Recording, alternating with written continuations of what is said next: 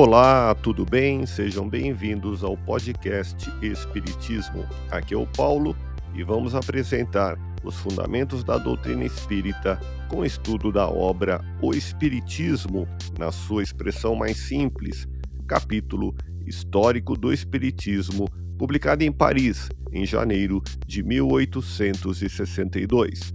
Continue acompanhando as explicações de Allan Kardec.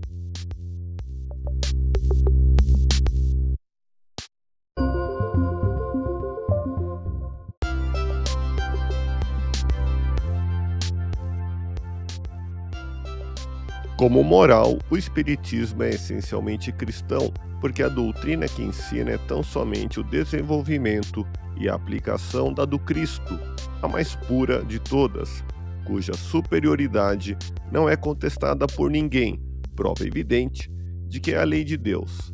Ora, a moral está a serviço de todo mundo.